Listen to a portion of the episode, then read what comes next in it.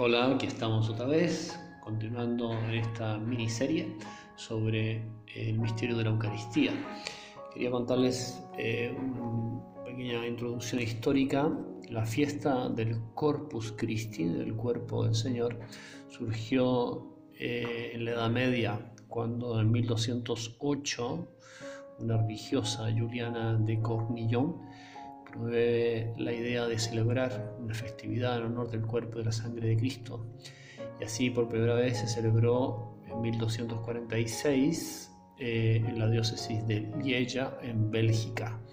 Bueno, entonces después, un poco más pasados los años, en 1263, ocurrió un hecho milagroso. Mientras un sacerdote celebraba la misa en Bolsena, Italia, al romper la hostia ya consagrada, brotó sangre que cayó sobre el corporal, ese paño blanco que se dobla y desdobla en el centro del altar y quedó manchado. Eh, bueno, entonces fue un hecho muy difundido, muy celebrado, que, que se conserva ese, ese, corporal en la catedral de Orvieto. De hecho, se construyó la catedral para albergar esa reliquia eucarística que no es la única, también hay otras, como bien sabemos, en Italia y en otros países del mundo.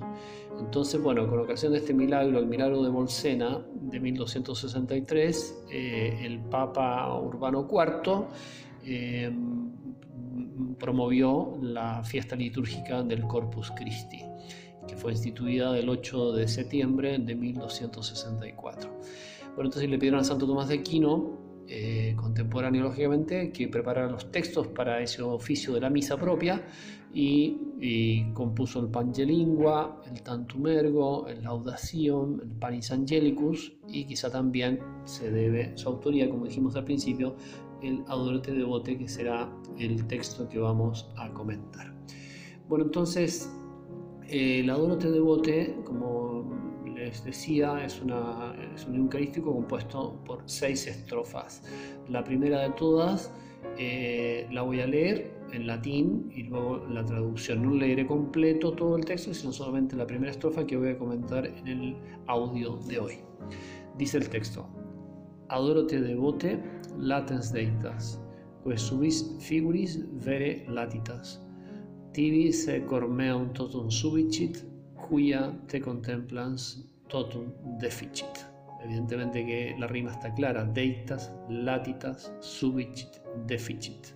Entonces la traducción, te adoro con devoción, Dios escondido, oculto verdaderamente bajo estas apariencias. A ti se somete mi corazón por completo y se rinde totalmente al contemplarte. Así comienza, adórate devoto. Es bonito ver que, este texto está compuesto en la primera persona del singular, porque hay una dimensión, lógicamente, eh, ¿cómo decir?, absolutamente insustituible en la fe. Podemos hablar de la fe de la iglesia, podemos hablar de la fe de una comunidad, podemos hablar del estado, por decir, espiritual de una nación, lo que sea, pero al final la dimensión determinante es la fe personal. Y así comienza este texto, ¿verdad? Adoro te devote, te adoro, yo, fulanito, fulanita de tal, te adoro con devoción. Entonces, este adoro eh, que abre el himno es una llamada a poner en juego el primer acto de la virtud de la religión, que es la adoración.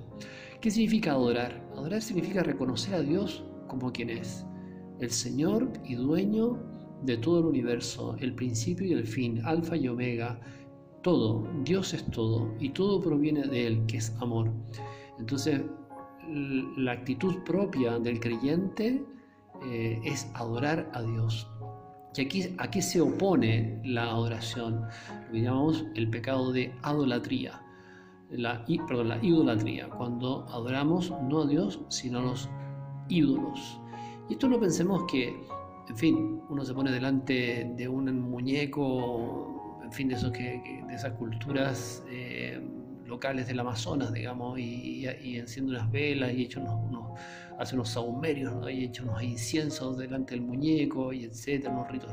No, existe una posibilidad de idolatría mucho más cercana. Por ejemplo, la idolatría de, de la riqueza, del dinero, Y hay gente que rinde culto al dinero.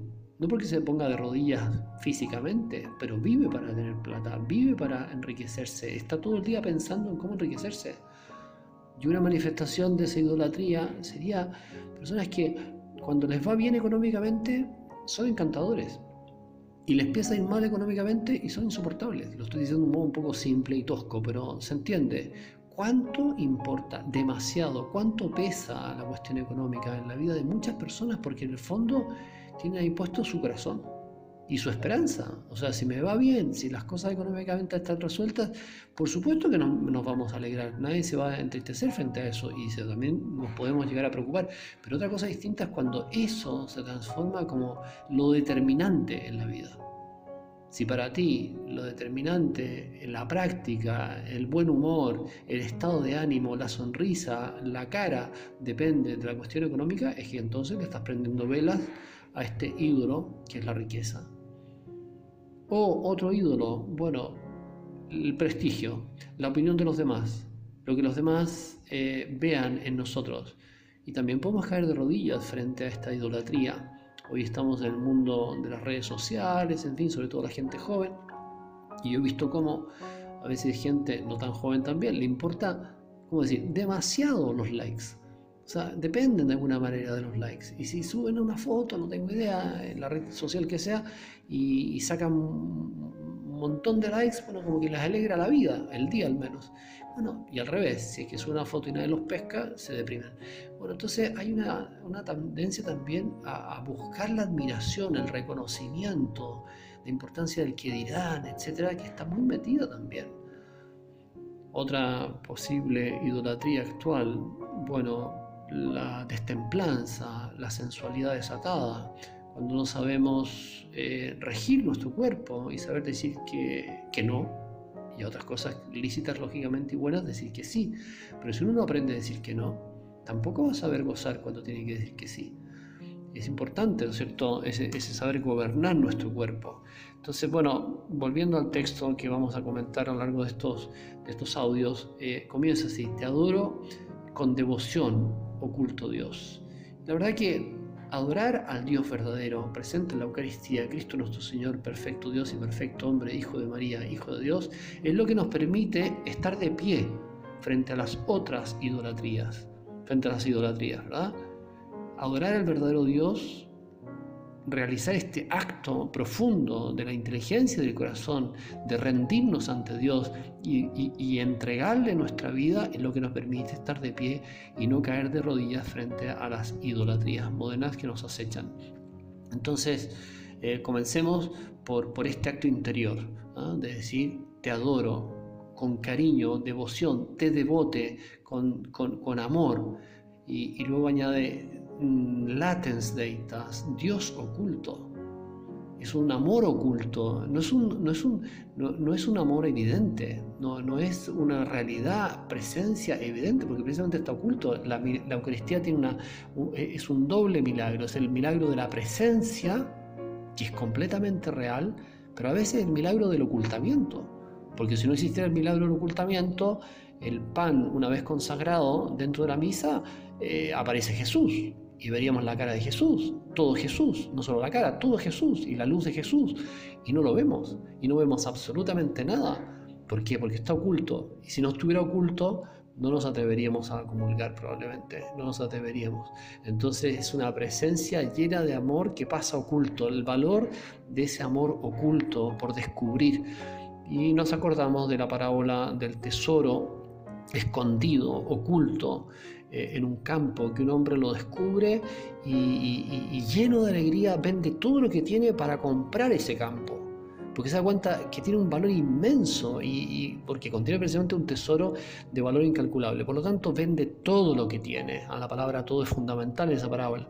Entonces, también nosotros frente a la Eucaristía tenemos que vender todo lo que tenemos, es decir, poner todos los medios que están a nuestro alcance para crecer en amor eucarístico, para avanzar en este mar insondable, inmenso, ilimitado del amor de Cristo por cada uno de nosotros. Te adoro con amor, oculto Dios, verdaderamente oculto bajo estas apariencias, ¿ah? oculto verdaderamente is figuris verilatitas. Estás oculto verdaderamente. ¿Qué significa este verdaderamente? Significa que es una presencia tan verdadera como la nuestra e incluso más. Es más verdadera la presencia de Cristo en la Eucaristía, todo Él, con toda la intensidad de su amor, que nuestra propia verdad, nuestra propia presencia, porque a veces nosotros estamos un poco absortos, ajenos, abstraídos, en cambio Jesús está completamente Él, con toda la intensidad de su amor, oculto bajo estas apariencias. Y termina la estrofa a ti se somete mi corazón por completo y se rinde totalmente al contemplarte. ¿Se fijan que la Eucaristía es la manifestación del amor supremo de Jesús por nosotros? Por lo tanto, la única manera de entrar en este misterio es por la vía del corazón. La inteligencia que ilumina la verdad, sí, pero hasta ahí no más llega, a la puerta. Nos adentramos en la medida que contemplamos se rinde totalmente al contemplarte el corazón, dice aquí. Hay que contemplar con el corazón, mirar con el corazón este amor de Jesús. Y eso es lo que nos convertirá. Eso es lo que nos llenará de admiración, de, ese vértigo que hablamos, de cuánto el Señor nos ama. Nos vemos a la próxima.